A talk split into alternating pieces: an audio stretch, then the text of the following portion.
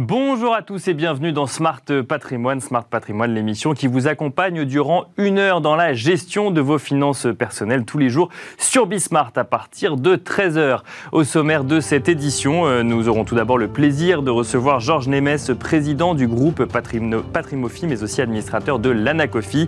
Nous ferons euh, le point avec lui sur les tendances de rentrée dans la gestion de patrimoine avec des termes que vous entendez souvent dans cette émission, capital investissement, SCPI, fonds structurés, mais aussi ESG euh, autant de thématiques qui reviennent donc très régulièrement. Nous ferons d'ailleurs un focus particulier sur cette dernière thématique qui est l'ESG afin de se demander si les CGP sont sensibles ou non à cette immense vague marketing autour de l'investissement vert.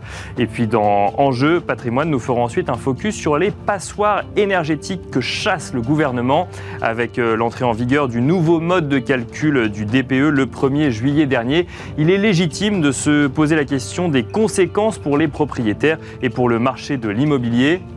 Nous ferons également un point sur l'imbroglio récent et notamment sur les dernières annonces du gouvernement sur le sujet, avec en ligne de mire la date du 1er novembre où, le nouveau DPE sera remis en place après avoir été suspendu face à un nombre vertigineux de logements classés F ou G. Nous en parlerons avec Christophe Demerson, président de l'UNPI, et Stéphane Fritz, président de Guy Hockey Immobilier. Et puis dans la seconde partie de Smart Patrimoine, nous continuerons à revivre Patrimonia avec des interviews réalisées sur place par Club Patrimoine, avec au programme un focus sur les placements préférés des Français, PER ou encore Assurance Vie, avant de nous tourner vers les fonds thématiques ou encore l'investissement en Allemagne en ce qui concerne les SCPI. Smart Patrimoine, c'est parti. Patrimoine thématique en partenariat avec l'Anacofi.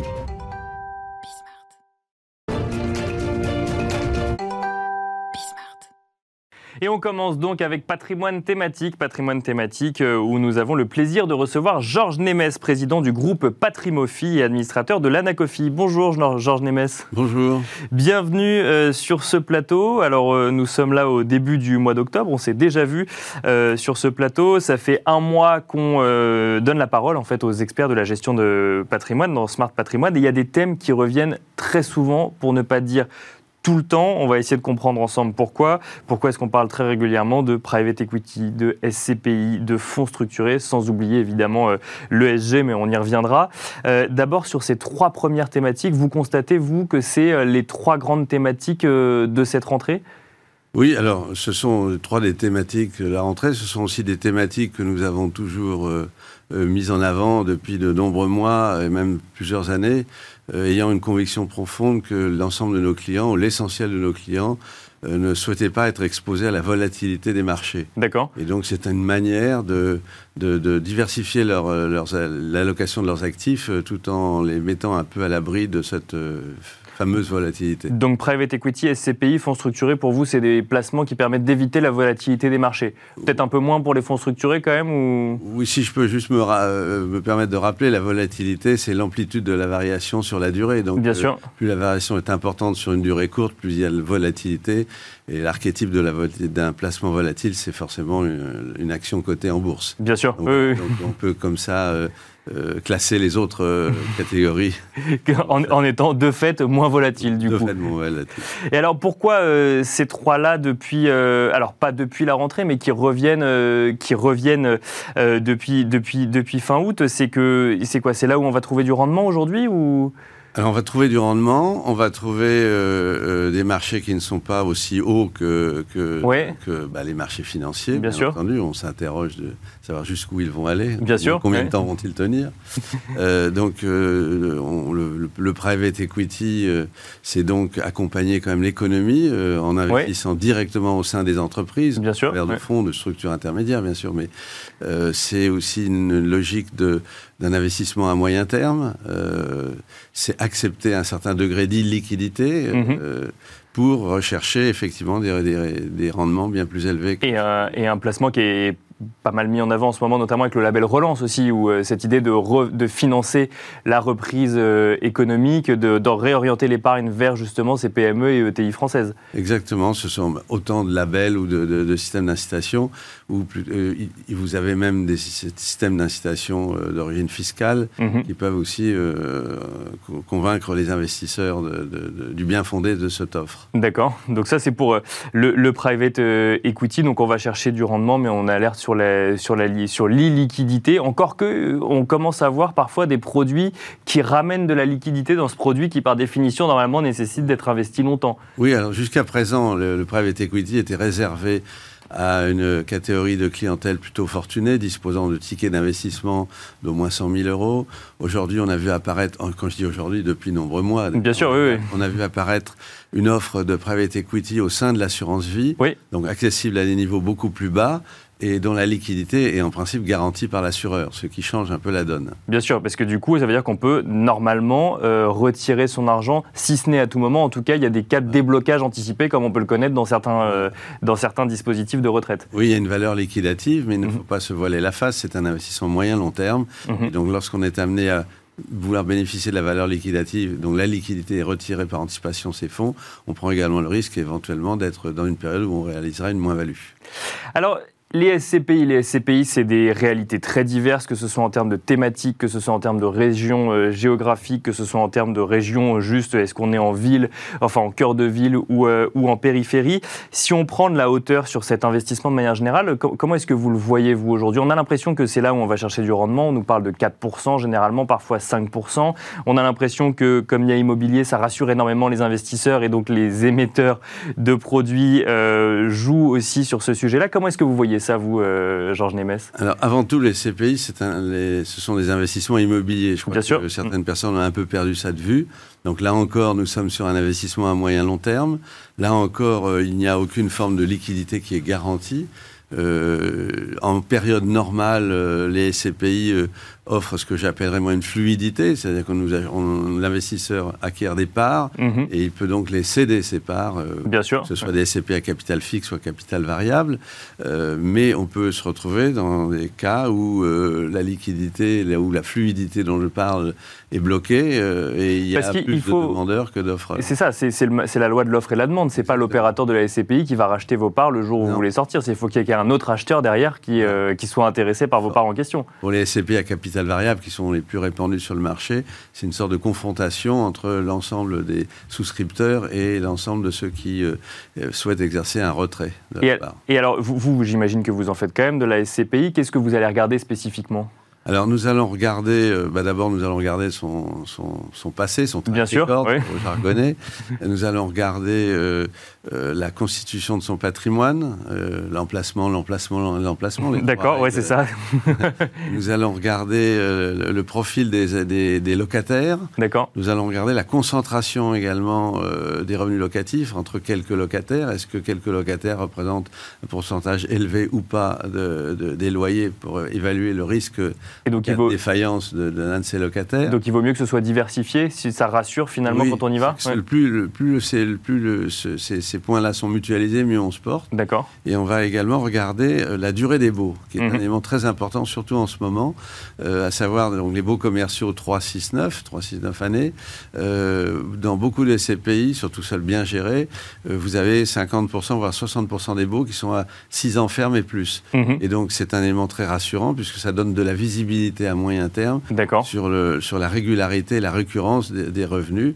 Et je pense que c'est un élément extrêmement important en ce moment où, euh, depuis euh, mars 2020, nous vivons une période particulière. Bien sûr. Oui. Où est apparu le télétravail systématique euh, dans toutes les entreprises à un moment donné. Et aujourd'hui, on s'interroge sur le modèle futur des relations entre l'entreprise, ses salariés et l'usage des bureaux. Est-ce que les, tout le monde va quitter les bureaux pour être en télétravail Est-ce qu'on va utiliser les bureaux différemment? En tout état de cause, quelle, que soit la réponse à ce genre de sujet, la certitude que nous avons, c'est qu'au sein des SCPI, euh, l'impact de, ces- de ce type de décision forte que peuvent prendre les Bien sûr. entreprises oui. ne se fera sentir qu'entre 3 et 5 ans d'aujourd'hui. D'accord. c'est- lié au fait qu'on ne peut pas quitter ou euh, résilier son bail comme on veut. On est bien obligé d'attendre euh, l'échéance. Donc, Donc l'immobilier de bureau n'est pas complètement mort aujourd'hui en 2021 et s'il venait à le devenir, ce serait pas tout de suite, ce serait entre 3 et 5 ans. voilà. Et on peut penser qu'il y aura d'autres événements qui vont affecter positivement l'immobilier de bureau dans 3 à 5 ans aujourd'hui, on peut espérer que Bien sûr. la pandémie ou l'épidémie aura été, euh, si ce n'est jugulée, en tout cas maîtrisée.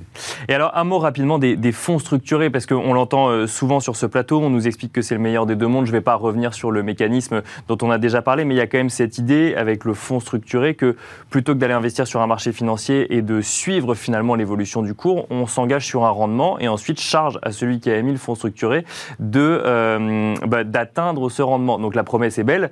Euh, avec une idée de, de, euh, garantie en capital. Comment est-ce que vous voyez ça, vous, les fonds structurés? Est-ce que c'est quelque chose où vous vous dites attention, c'est risqué, ou au contraire, vous vous dites tiens, c'est plutôt malin et ça peut plaire à certains de mes clients? Euh, je, pense que c'est une très bonne manière d'accompagner les marchés financiers sans s'exposer frontalement donc euh, d'essayer de bénéficier des fluctuations des marchés financiers, voire de, de, de, de capter des, des, rendements même euh, en cas de performance négative pour certains fonds. Bien sûr. En fait, Avec les le fonds, système d'options. Les, ouais. fonds structurés ont différents mécanismes.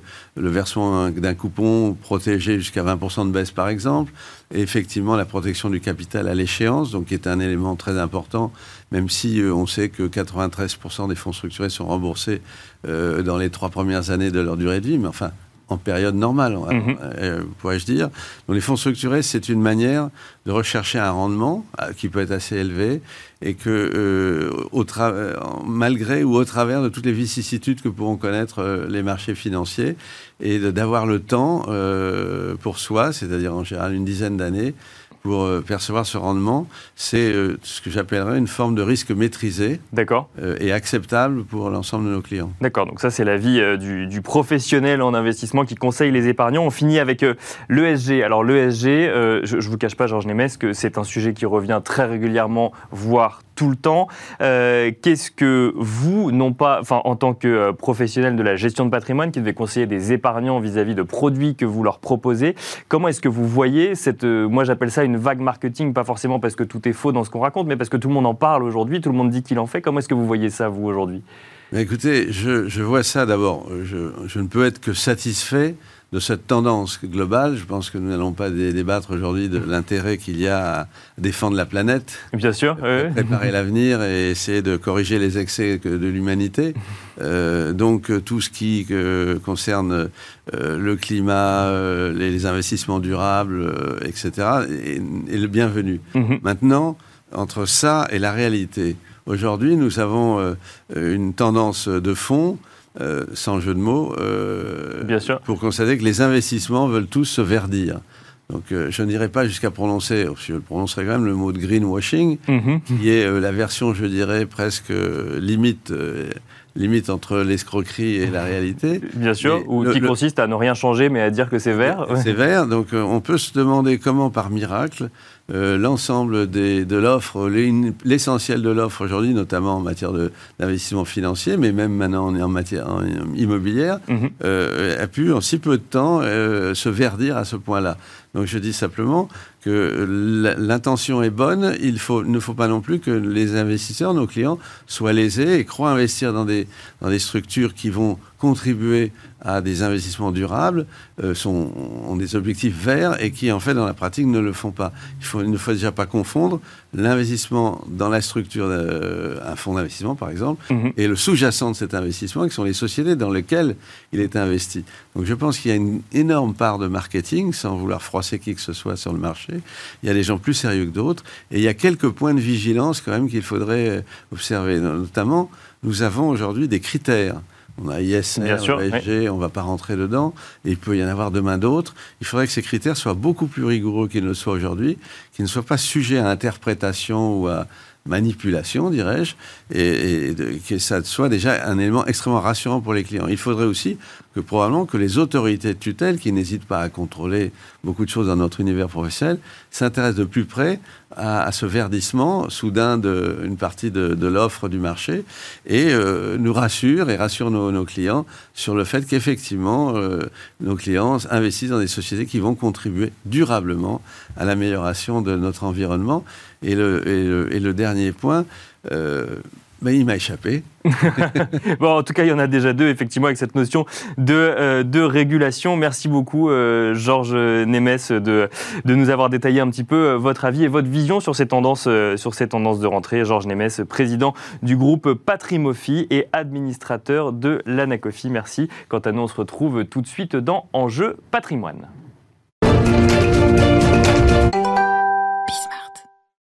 Et c'est parti à présent pour Enjeu patrimoine. Enjeu patrimoine où nous allons nous plonger dans l'imbroglio du nouveau euh, DPE, diagnostic de performance énergétique. Un nouveau mode de calcul est en vigueur depuis le 1er juillet dernier. Mais face à la vague de logements classés F ou G, le gouvernement a décidé de suspendre les diagnostics de tous les logements antérieurs à 1975. La ministre du Logement hier a de son côté fait savoir qu'un nouvel arrêté viendrait euh, régler les bugs liés à ce nouveau DPE d'ici le 8 octobre pour une reprise de ces diagnostics dès le 1er novembre. Il faut dire que l'enjeu est de taille car ce euh, DPE est à présent opposable, c'est-à-dire qu'il est juridiquement euh, valide et peut donc servir d'outil euh, pour attaquer un propriétaire ou un vendeur, le tout dans un contexte d'exclusion progressive de logements qui ne seraient pas aux normes. Les logements classés G ne pourront plus être loués dès 2025, puis les logements classés F ne pourront plus être loués dès 2028 et les logements E en 2034 situation qui chamboule un peu le marché de l'immobilier, surtout dans l'ancien, comme on peut l'imaginer. Nous en parlons avec Christophe Demerson, président de l'UNPI. Bonjour Christophe Demerson. Bonjour Stéphane. Et nous en parlons avec Stéphane Fritz, président de Guy Hockey Immobilier. Bonjour, euh, Stéphane Fritz. Alors, euh, j'ai fait un résumé rapide. Je n'ai pas euh, parlé de, de, tout, Stéphane Fritz. Je n'ai pas parlé du détail du nouveau mode de calcul, mais ce résumé correspond aujourd'hui à la réalité et aux grands enjeux qu'on voit sur ce nouveau DPE oui, oui, il correspond euh, pleinement aux grands enjeux et à ce que souhaitait euh, la ministre et notamment le gouvernement. Il faut rappeler juste de façon en chapeau euh, les enjeux de la rénovation énergétique. Bien sûr. Aujourd'hui, l'énergie, c'est dans le bâti, c'est 44% en France et c'est 25% des gaz à effet de serre. Donc c'est un vrai enjeu que personne ne conteste. J'en parlais avec Christophe ce matin. Personne ne conteste ça. Seulement les, les, les modes d'application aujourd'hui ont été un petit peu légers de ce point de vue-là. On s'aperçoit qu'on va faire sortir un million de logements à l'horizon 2025 euh, du parc. Et donc, on se dit, où va-t-on loger ces gens-là? Donc, il y a quelques imperfections dont on va parler un peu plus dans le détail. Bien sûr. Et alors, vous avez raison de mentionner les gaz à effet de serre, parce que je ne l'ai pas dit dans, l'introduction, c'est qu'en fait, dans le nouveau mode de calcul, avant, on s'intéressait, dans l'ancien DPE, on s'intéressait à la performance énergétique du, euh, du, logement. Aujourd'hui, on va y intégrer également sa consommation de gaz à effet de serre. C'est-à-dire que même si un logement est performant et bien isolé, du moment qu'il consomme du gaz à effet de serre, on considère qu'il est mal noté sur le DPE, avec cette idée de favoriser une transition énergétique du logement. Voilà, et on va prendre en compte euh, le chauffage, le luminaire, aujourd'hui, la climatisation, les auxiliaires euh, et l'eau chaude, je crois. Bon, bah donc finalement des, bonnes idées pour, euh, pour, pour, pour bah, favoriser cette transition énergétique, dans, dans la théorie en tout cas. C'est une très très bonne idée avec une application un peu légère de ce point de vue-là. Il va falloir un peu rentrer dans le détail parce qu'aujourd'hui, le DPE devient bloquant sur le terrain et n'a pas été prise en compte de ce point de vue-là. Et alors c'est ça où on, arrive sur les points un petit peu euh, d'achoppement. On, va continuer avec vous, euh, Christophe euh, Demerson. Alors il y, a eu un communiqué hein, qui, est sorti sur le site du ministère de la Transition écologique hier qui expliquait que 384 000 DPE avaient été réalisés depuis le 1er juillet 2021. 207 000 DPE portent sur des logements construits avant 1975. Ça c'est les chiffres. Je vous donne également ceux de la FNAIM qui estime que sur le premier trimestre d'application, au lieu de 514 000 logements qui seraient diagnostiqués F ou G avec ce nouveau calcul, on serait déjà à 1 million de logements. Donc en fait, le problème, c'est qu'avec ce nouveau mode de calcul, beaucoup plus de logements que prévu deviennent F ou G et donc automatiquement euh, un menacé euh, d'exclusion à la location euh, plus tard et donc doivent réaliser des travaux pour se mettre en norme. C'est ça aujourd'hui le, sujet. Vous avez bien résumé la situation. Voilà, on nous avait vendu. il faut rappeler un peu. Si on revient en arrière, il faut rappeler ce qu'on nous avait vendu. On nous avait dit voilà un nouveau diagnostic de la sécurité, de la transparence et tout le monde était d'accord sur l'objectif. C'est un bon objectif. L'objectif, il est bon, l'idée, elle est bonne. Le problème, et, ce qui m'a frappé à la réunion d'hier avec la ministre, c'est que tout le monde était d'accord, tout le monde a alerté. On a vu que les indicateurs étaient pas bons. Tout le monde, dès le début de l'été, on l'avait dit avant, mais on l'a mhm. redit au fur et à mesure. Et maintenant, on se retrouve au mois d'octobre pour voir, euh, j'allais dire, bah, c'est une catastrophe industrielle, parce que hier à la réunion euh, au ministère, j'écoutais parler d'incidents. Non, c'est pas un incident, c'est quand même un, un problème important. C'est un million de logements fermés tout de suite qui vont se fermer rapidement. Bah, pas tout de suite, tout de suite, effectivement, mais, en, on est dans le temps long. on est dans l'immobilier, on est dans le temps long. Comment voulez-vous qu'on mobilise euh, euh, sur un, tel nombre de logements? C'est impossible. Je veux dire, même avec de l'argent magique, même en admettant qu'il n'y ait aucun problème, on n'aura pas les hommes, on n'aura pas les matériaux. Déjà aujourd'hui, vous voyez bien, n'importe quel Français qui veut faire des travaux, il appelle un artisan, c'est compliqué. Comment voulez-vous qu'on arrive à l'objectif? C'est impossible. Donc le million de logements, je le confirme. On nous avait dit 600 000, on est déjà au million en trois mois. C'est 35 000 diagnostics par jour. Mhm, hein. Bien sûr. Donc là, maintenant, on est devant la falaise et nous, on dit, la question que j'ai posée hier à Madame la ministre, c'est où va-t-on loger ces gens? Donnez-moi une réponse. Quel est le plan prévu? Parce qu'ils ne pourront plus, ces appartements ne pourront plus être mis en location, donc il ne pourra plus y avoir de locataires dedans. C'est forcément des appartements qui seront vides ou habités par le propriétaire. Ils seront déclarés, ils seront, ils seront insalubres. Donc on ne pourra plus mettre de gens dedans. Donc quel est le plan, sur combien d'années, où on va mettre ces gens, parce qu'il ne faudra pas nous dire au dernier moment, ah oui, ben oui, d'accord, les gens, comment on fait? Oui, parce qu'après, c'est les propriétaires qui seront fautifs. Donc nous, jamais l'UNPI, on est là pour défendre les propriétaires, jamais on conseillera à un propriétaire de, continuer à louer un, logement comme ça. Je rappelle que même le congé pour travaux, c'est pas prévu par le législateur aujourd'hui, c'est l'article 161, c'est-à-dire que vous voulez faire des travaux, pour faire les travaux, c'est des travaux importants. Mm-hmm le, locataire il est en place. Vous n'avez pas de moyen de le faire. Ce que vous dites en fait, c'est que euh, il y avait un nombre, on savait qu'il y avait un certain nombre de logements qui seraient de toute façon passés F ou G avec ce nouveau mode de calcul. C'était anticipé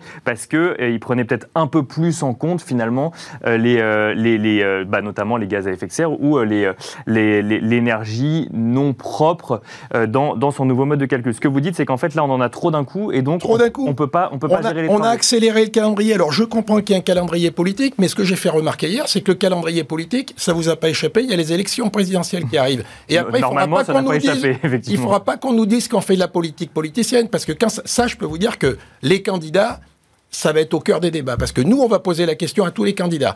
Où on va mettre les gens? C'est bien beau de faire des effets d'annonce.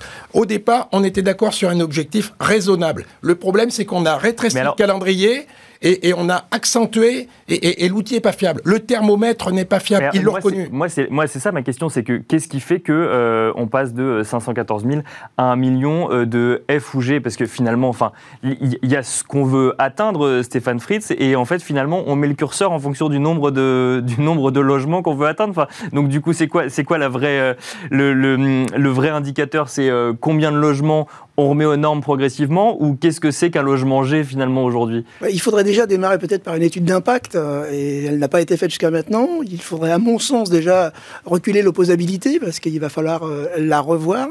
Alors l'opposabilité effectivement c'est que ça veut dire qu'on peut attaquer aujourd'hui un locataire, eh un propriétaire pardon en tant que locataire si le logement n'est pas aux normes. Je pense qu'il faut remettre à plat. Ce qu'il faut dire aussi, et j'entends Christophe, hein, et, que ça, ça verbe, Mais aujourd'hui, ce qu'il faut dire, c'est que tous les acteurs sont autour de la table et sont conscients du sujet. Et mhm. je, dirais presque, c'était une bonne chose que de mettre un coup de balai et de réveiller un peu tout le monde, parce que tout le monde est conscient qu'il va falloir y aller. Quoi qu'il arrive, c'est ça qu'il faut se dire. Il va falloir y aller. Aujourd'hui, il faut vraiment rénover notre parc. Euh, bien sûr, oui, ça, ça reste une nécessité. Ça reste le point de départ quand même. En revanche, là aujourd'hui, on voit bien que ça va pas être possible à mettre en place. On va mettre trop de logements sur le sur le carreau, en tout cas, qui seront ni louables ni vendables, et ça va forcément euh, nous impacter. On pourra pas le gérer. Et comme le dit euh, Christophe très très bien.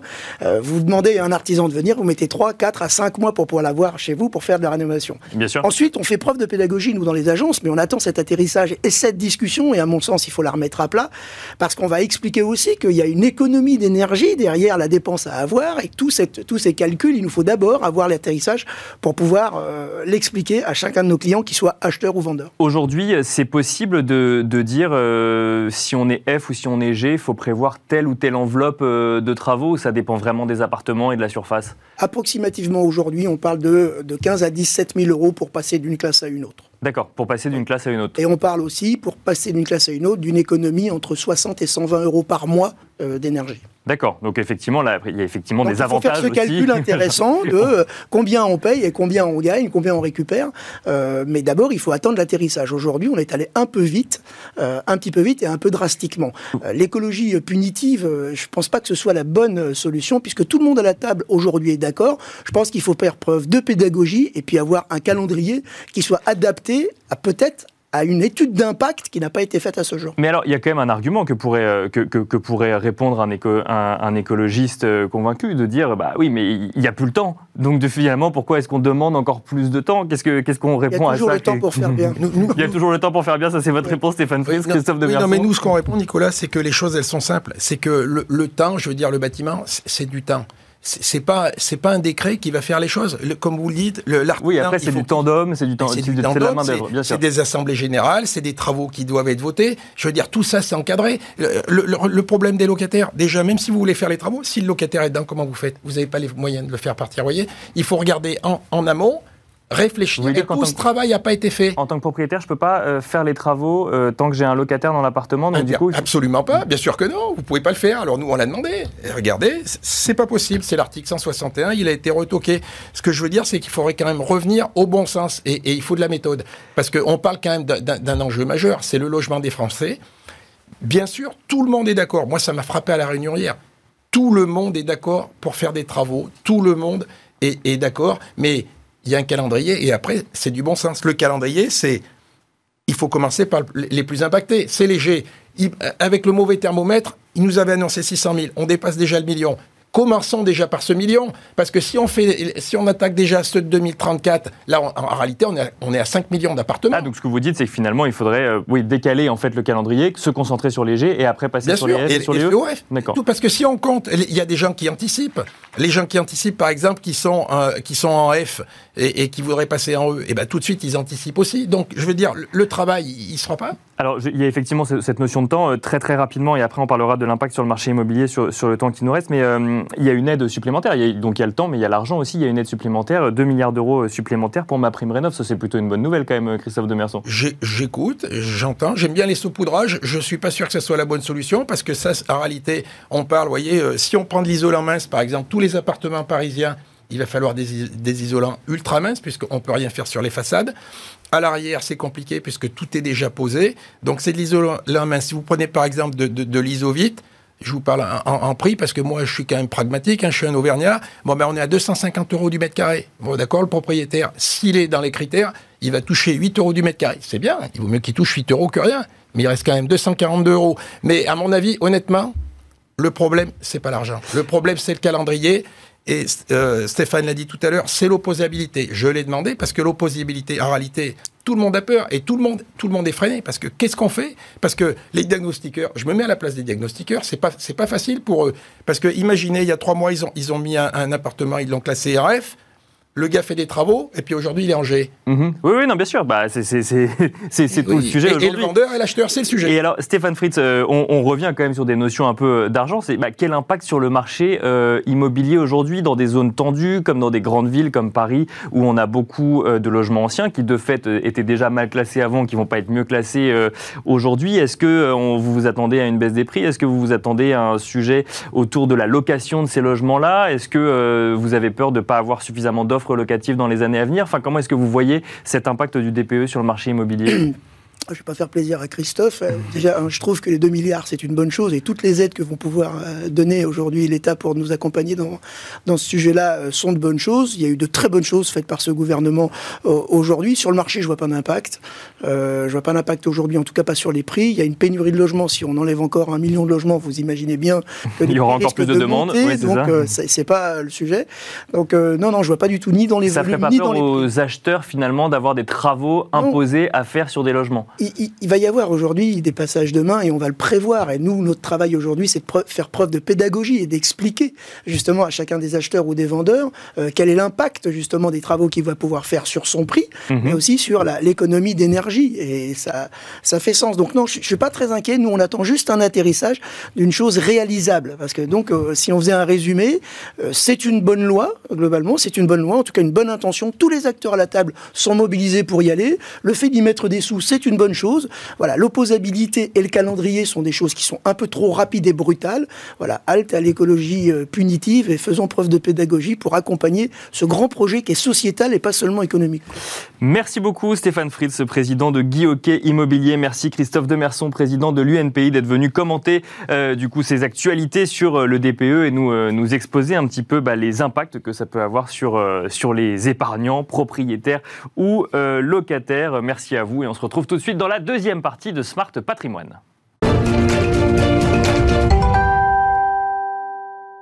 C'est parti pour cette deuxième partie de Smart Patrimoine, une deuxième partie qui va vous faire revivre l'événement patrimonial avec des interviews d'experts de la gestion de patrimoine tournés par euh, le partenaire de l'émission Club Patrimoine. Au programme, donc, on va d'abord se demander quels sont les placements préférés des Français. On parlera de PER ou d'assurance vie. Euh, Bogdan Koval, directeur de la rédaction de Club euh, Patrimoine, interviewera Pierre-Emmanuel Sassonia, directeur associé de RS. Mais Bogdan Koval sera accompagné de deux CGP pour poser toutes ces questions à Pierre-Emmanuel Sassonia. Il sera accompagné de Bruno Philippe Fléché, fondateur et dirigeant de Deza Conseil, et Sébastien Martinez, fondateur et dirigeant de Excelis.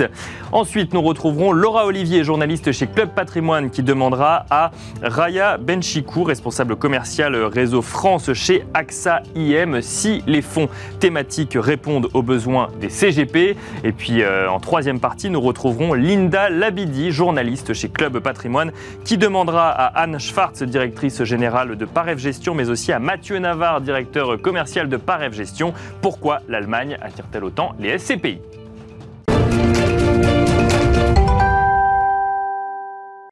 Et c'est parti pour la première interview que l'on vous fait vivre aujourd'hui de Patrimonia, PER, Assurance Vie. Quel est le placement préféré des Français? C'est une question qui est posée par Bogdan Koval, directeur de la rédaction de Club Patrimoine, à Pierre-Emmanuel Sassonia, directeur associé chez RS.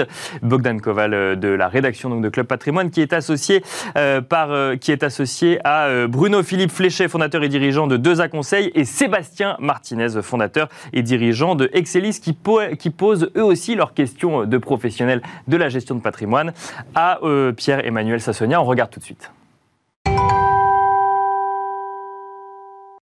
Bonjour, le plan d'épargne retraite est-il en train de prendre l'ascendant sur euh, l'assurance vie? C'est la question que nous allons euh, poser à notre invité, Pierre-Emmanuel Sassonia, d'ERES. Bonjour, Bonjour. Pierre-Emmanuel, vous allez bien? Ça Très fait bien, un grand vous plaisir de vous euh, recevoir. Alors pour que le- cette table ronde soit encore plus intéressante et encore plus riche, j'ai le plaisir d'avoir d'avoir avec moi aujourd'hui Bruno Fléché et Sébastien, Sébastien Martinez. Enchanté. Vous allez bien?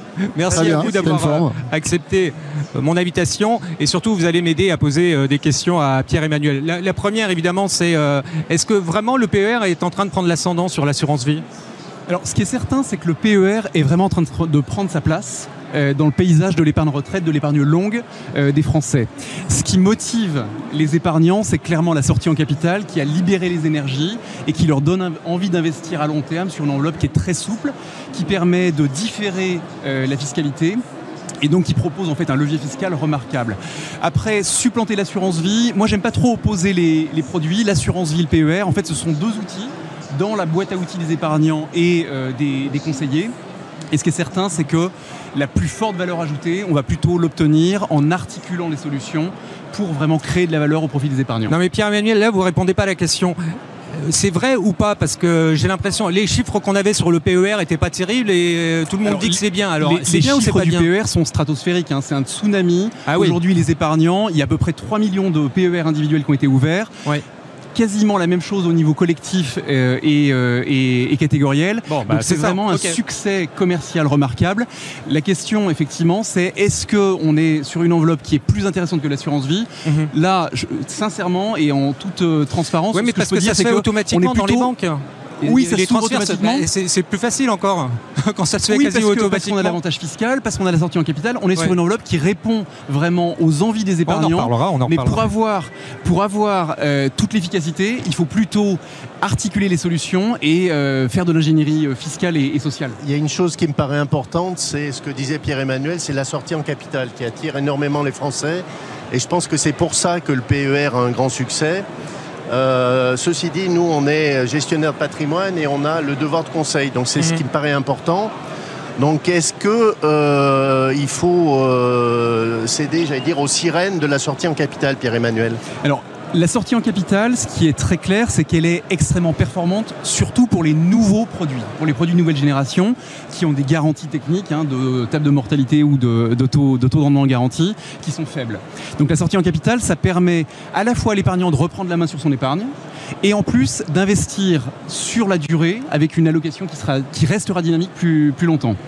La question que tu poses, Bruno Philippe, elle est intéressante. C'est est-ce que c'est toujours la bonne solution, en particulier pour imaginer des transferts d'anciens Madelin, d'anciens articles 83, Mhm. qui ont des garanties techniques beaucoup plus élevées, des tables de mortalité anciennes, des taux techniques, des taux garantis qui sont très élevés?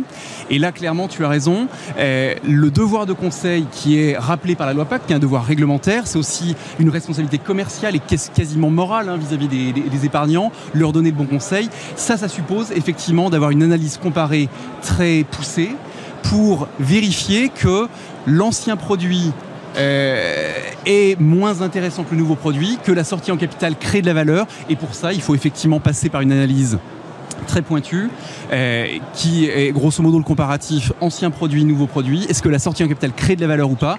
Et ça, je suis d'accord avec toi. Il faut en passer par euh, une analyse à forte valeur ajoutée qui, met en avant le devoir de conseil. Euh, Pierre-Emmanuel, vous parlez de transfert euh, 83 sur euh, nouveau PER. Euh, quid de l'assurance vie, les transferts d'assurance vie vers le PER Intéressant, pas intéressant? Alors ça, c'est effectivement une nouveauté de la loi PAC, la possibilité de basculer les encours d'assurance vie vers le PER. Alors c'est pas tout à fait un transfert, en réalité c'est un rachat de contrat d'assurance vie défiscalisé, avec la possibilité de réinvestir sur un PER en profitant de la déduction à l'entrée. Donc c'est une déduction fiscale qui permet en fait d'avoir un, double effet euh, qui se coule, euh, défi- défiscalisation des plus-values en assurance vie et euh, avantage fiscal à l'entrée sur le PER. C'est dans la plupart des cas un très bon levier fiscal qui permet d'accompagner encore le- la performance pour le client. Ce qui va être intéressant, c'est que selon les configurations fiscales et patrimoniales des épargnants, on va même dans certains cas créer de la valeur en matière de transmission. Ce qui est intéressant finalement, c'est alors que... là, ça m'intéresse euh, évidemment. là, c'est euh, une porte ouverte à quelque chose qu'on adore. Euh, Parlez-nous un petit peu de l'avantage de la transmission du PER parce qu'on ne l'avait pas tout à fait proposé comme ça. Et il se trouve que dans les, les préconisations qu'on peut faire à nos clients, on s'aperçoit que le PER a sa place euh, dans le paysage de la transmission et que l'assurance vie aujourd'hui devient un. Mais Sébastien, vous disiez euh, même que c'était mieux le PER en Ah termes bah, de mes transmission que l'assurance vie. J'aimerais avoir euh, l'avis du maître et, et- et- et en tout cas de l'acteur principal sur le marché euh, sur ce produit-là. Ce ce qui est certain, c'est qu'aujourd'hui, la plupart des épargnants vont euh, utiliser l'assurance vie et le PER. La plupart du temps, quand ils sont peu conseillés ou mal conseillés, ils vont utiliser le PER pour générer des revenus supplémentaires et l'assurance vie pour transmettre. Et on voit déjà des stratégies qui fleurissent qui disent ce qu'il faut, c'est, euh, une fois qu'on arrive à la retraite, basculer les encours du PER sur l'assurance vie pour transmettre. Et quand on fait les calculs, et quand on est bien accompagné par un professionnel qui sait de quoi il parle, bah on se rend compte que c'est plutôt à l'inverse qu'il faut utiliser, c'est-à-dire l'assurance vie pour générer des revenus supplémentaires et le PER pour transmettre. C'est pas une vérité générale, ça dépend évidemment de la configuration technique, fiscale, patrimoniale de, l'épargnant, mais c'est vrai que l'articulation entre PER et assurance vie crée de la valeur et parfois les stratégies les plus innovantes, les plus, les plus, euh, les plus originales créent le plus de valeur pour les épargnants. Et je vous rejoins complètement. Parfois, c'est le PER qu'il faudra utiliser pour transmettre et l'assurance vie pour générer des revenus supplémentaires. Donc générer de la valeur, moi ça m'intéresse. Euh, euh, en gestion longue, euh, les allocations d'actifs sont bah, notre domaine et on adore ça. Par contre, plus la gestion est longue et meilleur est le profit, ça voudrait dire que le PER c'est un vrai instrument de gestion d'épargne long terme intéressante C'est vrai qu'on n'a pas du tout parlé d'allocation financière et c'est pourtant au cœur hein, de, Pacte. Dans Pacte, il faut se souvenir qu'on a la gestion pilotée par défaut avec une, euh, allocation euh, horizon retraite équilibrée qui permet à l'épargnant d'être guidé dans son allocation d'actifs avec une désensibilisation et un rééquilibrage régulier qui lui permettent d'être extrêmement performant puisque finalement il va acheter des actifs pas chers et vendre des actifs chers. Donc ça c'est intéressant.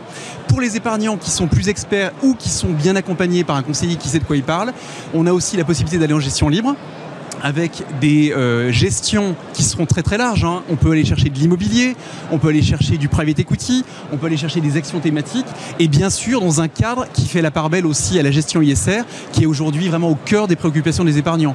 Donc gestion pilotée, gestion libre, le PER, c'est probablement l'enveloppe d'épargne longue avec la plus forte valeur ajoutée, qui permet justement d'adapter euh, l'allocation en fonction de, de l'horizon de placement de l'épargnant.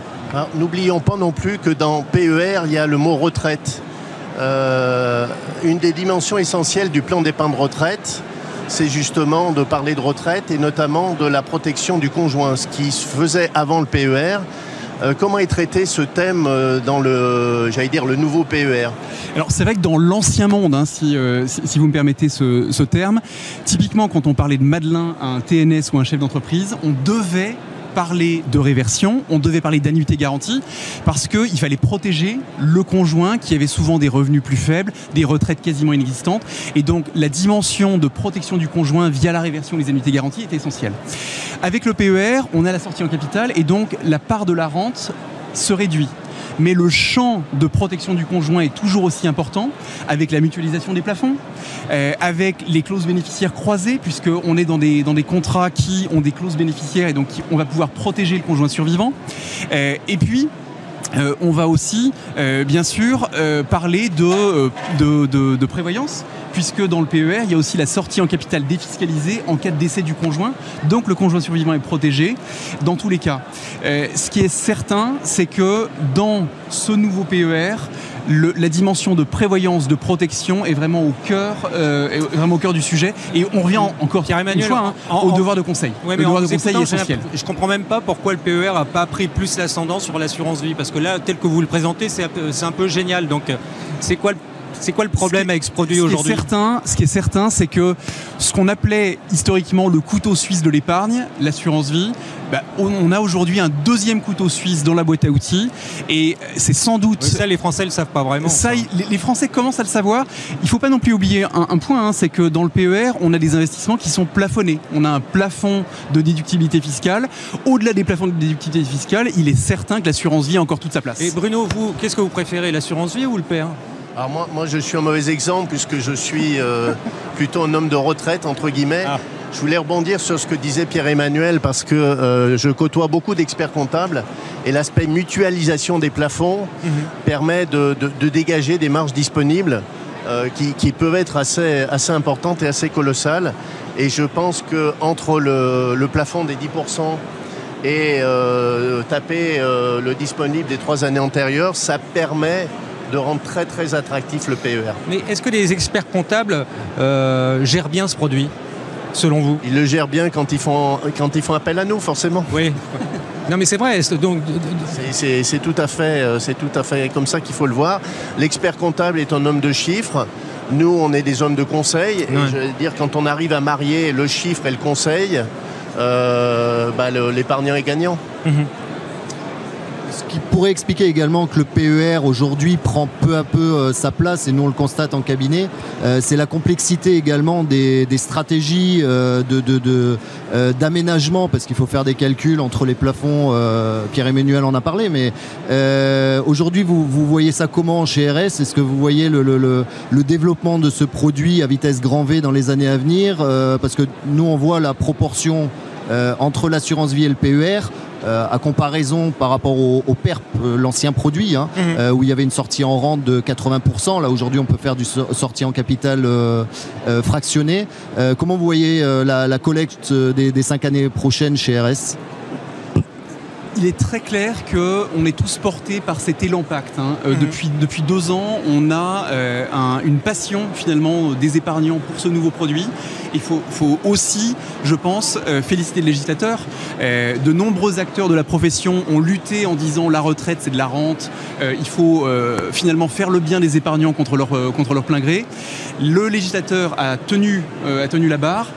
Ils ont imposé la sortie en capital et ça on peut les remercier parce que finalement ils ont eu raison et aujourd'hui on a une sortie en capital qui permet Pierre-Emmanuel, parce que l'heure tourne vraiment euh, très vite euh, avec vous. Il y a une question que je voulais vous poser sur le, Pe- le PERCO. Est-ce que c'est une euh, vraie réussite? Et est-ce que les chefs d'entreprise l'utilisent? Alors, c'est vrai qu'avec le PER, en fait, on a vu germer, Le euh, PER, fleurir un certain mais nombre d'ac- d'acronymes, le PERIN, le, PER, le PERECO, euh, le PEROB.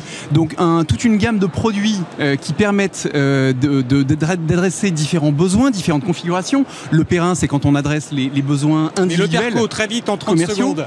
Le, le PERECO, en fait, c'est le vrai PER pour le chef Ah. d'entreprise et le travailleur non salarié. Pourquoi Parce qu'il synthétise ce qu'on avait historiquement entre le Madelin et le PERCO. Et l'articulation entre versement déductible Madelin sur le compartiment euh, numéro 1 du, du PERECO doublé dopé à l'abondement, ça permet de cibler sur le chef d'entreprise et d'avoir une efficacité fiscale Eh ben, écoutez, absolument remarquable. Ce sera le mot de la fin parce que l'heure tourne très vite. Pierre-Emmanuel, merci beaucoup. Merci, et merci, euh, Merci, à vous deux aussi de m'avoir accompagné. Merci. Voilà une table ronde donc sur la place que prend le PER de plus en plus importante dans l'épargne des Français euh, à côté de l'assurance vie. Une table ronde euh, où Bogdan Koval interviewait Pierre-Emmanuel euh, Sassonia, directeur associé de RS, mais aussi accompagné de Bruno Philippe Fléchet, fondateur et dirigeant de 2A Conseil et Sébastien Martinez, fondateur et dirigeant de Excelis.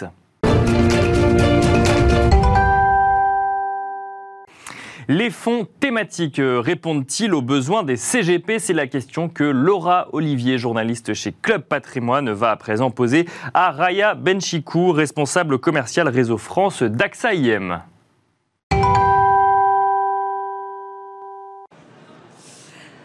Rebonjour, on retrouve tout de suite Raya Benchikou, responsable commercial euh, Réseau France d'AXA IM, un des acteurs euh, majeurs de l'asset management européen. Euh, Qu'ont-ils aujourd'hui euh, comme thématique qui répondent aux besoins des CGP Ben, On en parle tout de suite avec Raya. Bonjour Raya. Bonjour Laura. Vous allez bien? Bah écoutez, oui, on ne peut qu'aller bien. euh, de, on est ravis de retrouver tout le monde euh, pour ce salon. Avoir un patrimonia qui ressemble à un vrai patrimonia, c'est quand même Exactement. très très sympathique. Euh, Quelle thématique vous mettez euh, en avant pour cette rentrée? Alors les thématiques qu'on met en avant, c'est vraiment les thématiques pour lesquelles on est convaincu que ça peut offrir un potentiel de croissance intéressant pour nos clients aujourd'hui. Et ce sont les thématiques qui ont trait à l'économie évolutive. Donc l'économie évolutive, c'est l'économie qui transforme euh, nos modes de consommation, nos modes de vie. Donc on peut parler euh, de robotisation, on peut parler de digitalisation de l'économie, la vente en ligne par exemple. Euh, on peut parler également de tout ce qui est euh, longévité. Donc ça, c'est vraiment des thématiques. Aujourd'hui, avec SAIEM, on gère plus de 5 milliards euh, ces thématiques. Et ces thématiques, elles intègrent aussi bien évidemment des critères environnementaux, sociaux et de gouvernance qui sont chers à AXA IM parce que pour nous, c'est un critère essentiel pour pouvoir offrir un potentiel de croissance sur la durée. Est-ce que ça, ça répond bien aux besoins des CGP Est-ce que ça, ça les intéresse? Alors, on pense que bien évidemment euh, ça les intéresse, on en est même convaincu.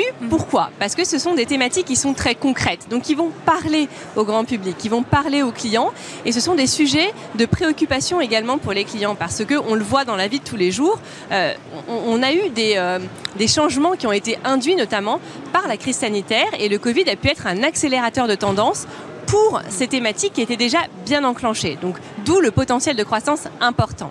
Alors après, on a aussi pas mal de demandes de la part des CGP sur tout ce qui est investissement durable et impact environnemental et social. Et ça, c'est très important. C'est un sujet qu'on porte depuis plus de 20 ans chez AXA IM. Et on a décidé de lancer une gamme pour justement flécher tous nos fonds, toutes nos stratégies qui vont être dans cette catégorie investissement durable et investissement à impact environnemental et social. D'accord. Là, maintenant, si on regarde du côté euh, des performances et du côté de la gestion des risques, comment ça se passe de ce côté-là? Alors c'est une excellente question parce que bien évidemment ce qui intéresse euh, les conseillers en gestion de patrimoine et nos partenaires, ce sont les perspectives euh, de croissance et de performance. Voilà. Donc comme je le disais tout à l'heure, ce sont des, euh, des thèmes, euh, notamment sur l'économie évolutive, qui sont des thèmes de croissance, qui sont des thèmes qui ont su tirer leur épingle du jeu, notamment par rapport à la crise sanitaire, en renforçant, en accélérant ces tendances qui étaient déjà bien présentes. Donc même si aujourd'hui les valorisations des marchés d'actions sur ces thématiques peuvent sembler élevées, on voit encore un potentiel très grand devant nous. Typiquement, un petit exemple, l'économie digitale, les ventes en ligne aujourd'hui, euh, ça représente à peu près 14%. En 2011, c'était 11% du commerce. Et on estime que d'ici 2024, ça dépassera les 20%. Pareil pour la robotisation, ça pénètre aujourd'hui tous les secteurs et on est sur, par exemple, sur la robotisation euh, logistique, un pas de croissance de 38% par an. Euh, on peut citer aussi euh, tout ce qui est intervention chirurgicale avec les robots. Euh, c'est que 2% aujourd'hui du marché alors que c'est très efficace. Donc on a encore un boulevard devant nous. Donc on pense vraiment que ce sont des, des perspectives de croissance intéressantes. Après, on est encore sur les marchés d'actions, bien évidemment, une classe d'actifs volatiles, donc qui comporte des des risques. Alors, c'est vrai que tous les asset managers aujourd'hui revendiquent un intérêt pour l'ISR, pour l'investissement socialement responsable. Qu'est-ce que c'est, vous, votre valeur ajoutée? Alors notre valeur ajoutée, euh, elle réside dans... que les autres n'auraient pas. Alors elle réside en plusieurs points. Je pense que c'est un mix en fait, parce qu'effectivement, tout le monde euh, se revendique un petit peu de faire de l'ISR, de faire de l'impact. Euh, voilà, c'est un, et c'est normal. Et je dirais c'est une bonne chose parce que je pense que la norme, ça va vraiment devenir ça. De toute façon, on n'a pas le choix. Euh, on n'a pas de planète B. on n'aura pas de performance durable si on n'intègre pas ces critères. Mmh. Après, je pense que notre valeur ajoutée, c'est le, le, sérieux et l'historique qu'on a à faire, à traiter de ce sujet, de l'investissement durable et d'être toujours devant en fait en termes d'innovation, en termes d'idées, avoir une gamme très complète. Alors je parle de gamme parce qu'on a vu beaucoup euh, de thématiques sur l'environnement, notamment on a beaucoup d'offres sur l'environnement, on en a beaucoup moins sur le social. Or le social c'est un aspect qui est très important et d'ailleurs on voit que la réglementation commence à s'y pencher également. Chez AXAIM on a une offre très étoffée à la fois sur l'aspect environnemental mais à la fois sur l'aspect social. Donc il y a, la, on va dire, la, complétude de l'offre qu'on peut mettre à disposition. Il y a l'historique, hein, ça fait plus de 20 ans qu'on euh, qu'on fait de l'investissement responsable, de l'investissement même à impact. Hein. notre fonds euh, le plus vieux à impact, il date d'il y a plus de 20 ans. Et euh, je dirais les ressources. Parce que le sérieux aussi de cette de cette thématique, enfin de cette euh, conviction, on va dire, de faire de l'investissement durable, elle doit se mesurer par rapport aux ressources qu'on met en face. Donc chez AXAIM, on a voilà, on a une trentaine de personnes qui s'occupent de ces sujets, euh, qui sont totalement alignées euh, avec la gestion et qui reportent même à la gestion pour avoir un alignement d'intérêt entre les objectifs de performance et les objectifs de performance extra-financière, donc ça c'est vraiment important. Et puis on a un rattachement directement euh, au management board d'AXAIM. Donc c'est un sujet stratégique qui est vraiment au cœur de nos priorités. Et ça c'est important. La culture d'entreprise chez AXAIM, c'est l'investissement responsable. Tous les collaborateurs sont formés pour ça et pour vivre vraiment et pour être capable d'en parler. Euh, Raya, vous êtes un, asset manager chez AXAIM et vous pensez euh, réellement qu'on peut changer le monde autrement qu'en travaillant pour une ONG ah, j'en suis vraiment convaincue. Alors je pense que c'est très bien de travailler pour une ONG. On a un impact qui va être euh, très direct, ça c'est sûr.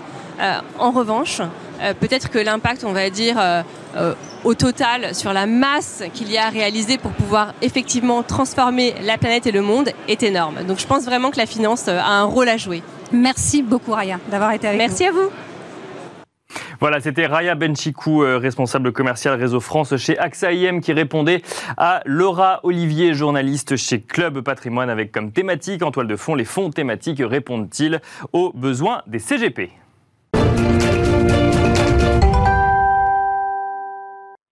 Et pour cette dernière partie de Smart Patrimoine, on va se poser la question de l'Allemagne. Pourquoi l'Allemagne attire-t-elle les SCPI C'est Bogdan Koval, directeur de la rédaction de Club Patrimoine, qui pose la question à Mathieu Navarre, directeur commercial de Paref Gestion. On regarde.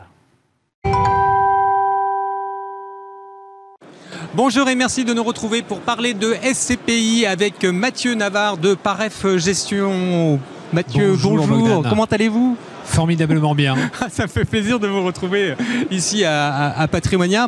Alors je suis passé sur votre stand, il y a un monde fou. Il y a un monde fou. On en est très heureux. Alors est-ce que c'est la chaleur du stand? Est-ce que c'est le sourire des équipes? Euh, les, euh, On n'est pas venu uniquement avec les responsables des partenariats aujourd'hui, mais les gérants de fonds, euh, l'équipe commerciale, marketing. C'est un, c'est un patrimonia particulier pour nous. C'est l'aboutissement de, de, nombreux projets. donc c'est, un événement fort pour Paref Gestion après deux années de mue qui, ont, qui a enfin abouti. Mais que vous demandent les, CGP De quoi parlez-vous sur le stand? Alors les CGP, très concrètement, euh, nous interrogent très largement sur nos fonds euh, qui, sont, euh, qui sont reconnus, qui sont utilisés par les CGP depuis bientôt 30 ans, et puis viennent chercher finalement tous les nouveaux services qu'on met à leur disposition. Depuis deux ans maintenant. Euh, il y a une attente qui est très forte de leur part euh, pour les accompagner euh, et ça se passe concrètement à notre niveau par la mise en place d'application de deux choses. Une équipe qui a été structurée, régionalisée pour les accompagner au quotidien auprès de leurs clients également et puis une série d'outils qu'on met à leur disposition. Là, on présente un nouvel outil de souscription digitale, personne physique, personne morale, mais démembrement également, pleine propriété. on présente un tout nouveau simulateur. Donc ça se passe et ça se transfère finalement au travers d'outils très concrets qu'on met à leur disposition. Et c'était important important euh, cette mutation que vous opérez depuis deux ans maintenant? C'était euh, euh, essentiel. C'est-à-dire qu'on avait une base en effet de, de fonds bien connus, euh, de fonds ancrés dans l'univers collectif des, des, SCPI. Et effectivement, cette attente-là, eh ben, elle, elle, répond finalement aussi à la notion de modernisation de la profession, mm -hmm. à, à, à, toutes les tendances et en tout cas à tout ce qu'attend le CGP 2021. Alors, on va parler maintenant euh, plus concrètement de zones géographiques parce que vous étiez un des premiers, un hein, Gestion est un des premiers à être euh, allé en Allemagne. Alors aujourd'hui tout le monde en parle, euh, tout le monde prétend être investi sur le marché allemand, mais vous étiez les premiers. Pourquoi et où en êtes-vous? Alors en effet, on a lancé une première SCPI, Nova Pierre Allemagne en 2014, euh, une seconde en 2019. Mm -hmm. euh, alors finalement, la question de, de pourquoi l'Allemagne aujourd'hui se traduit assez directement par la réaction, par la robustesse du modèle commercial allemand tel qu'il a été euh, mis en avant en 2020. Mm -hmm. les fonds que nous gérons ont affiché les taux de recouvrement qui sont assez uniques sur le marché. Hein. Nova Pierre Allemagne 1, c'est plus de 98% de taux de recouvrement. C'est une surperformance en 2020 par rapport à 2019. Euh, c'est un Nova Pierre Allemagne 2 qui a finalement euh, toutes ses liquidités, euh, qui poursuit sa route et sa montée en puissance. Donc finalement, c'est pourquoi l'Allemagne a été euh, tout à fait mis en exergue en 2020 et, ouais, et mais Mathieu, là, vous dressez un, un, tableau un petit peu idyllique de la situation. Euh, L'Allemagne, on me dit aussi que c'est cher, que c'est compliqué, euh, les loyers sont bloqués à Berlin, donc euh, il y a quand même des choses qui ne marchent pas euh, forcément en Allemagne. Alors c'est très juste, c'est-à-dire oui. que ça a profité au fonds qui était déjà constitué, je pense au, à la première mouture de Nova Pierre Allemagne 1, et puis nous avons en effet eu à prendre des décisions de gestion sur Nova Pierre Allemagne 2, de manière à embarquer finalement des actifs les plus attractifs possibles avec des rendements pérennes. Euh, Aujourd'hui, on a réussi à investir l'intégralité de nos liquidités sans transiger sur nos critères de sélection. Mais en effet, 2020, l'Allemagne a attiré énormément d'investisseurs. Mmh. C'est plus de la moitié des investissements qui ont été réalisés par les, des étrangers. C'est le deuxième pays d'investissement dans le monde après les États-Unis.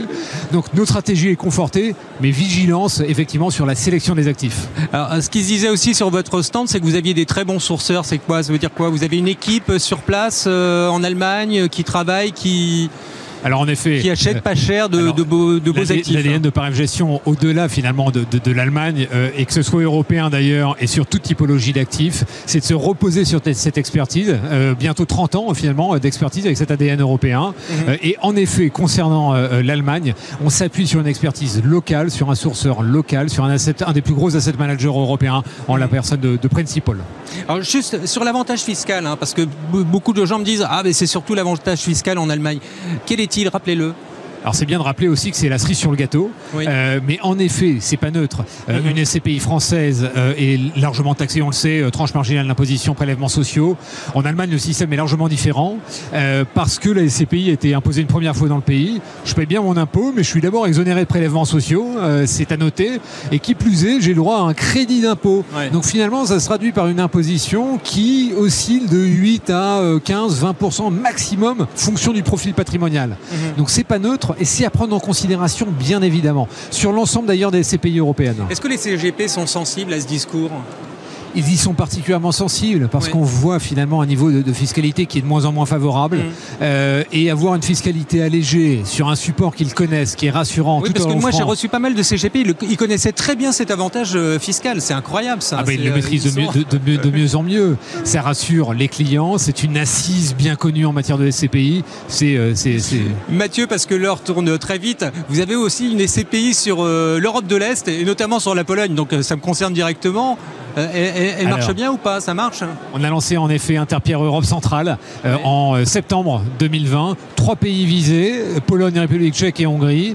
Deux, deux classes d'actifs euh, possibles bureaux et locaux d'activité. C'est une SCPI qui rencontre un très grand succès euh, parce qu'on va chercher ce, ce nouveau dynamisme euh, local de par les classes d'actifs que l'on va sélectionner et puis par le rendement qui est possible également puisqu'on vise un rendement cible, évidemment non garanti, supérieur à 5% ah oui. net versé pour l'investisseur. Donc c'est très attractif. En tout cas, vous en parlez très bien. Mathieu, merci beaucoup. Merci Bogdan. Voilà, pourquoi l'Allemagne attire-t-elle les SCPI C'est la question à laquelle répond Mathieu Navarre, directeur commercial de Paref Gestion, une interview euh, signée Club Patrimoine. C'est la fin de Smart euh, Patrimoine. On recommence demain sur le même format et tout le reste de la semaine afin de donner la parole aux experts de la gestion euh, de votre patrimoine, mais aussi de vous faire revivre cet événement patrimonial avec des interviews réalisées par Club Patrimoine. Je vous dis à demain.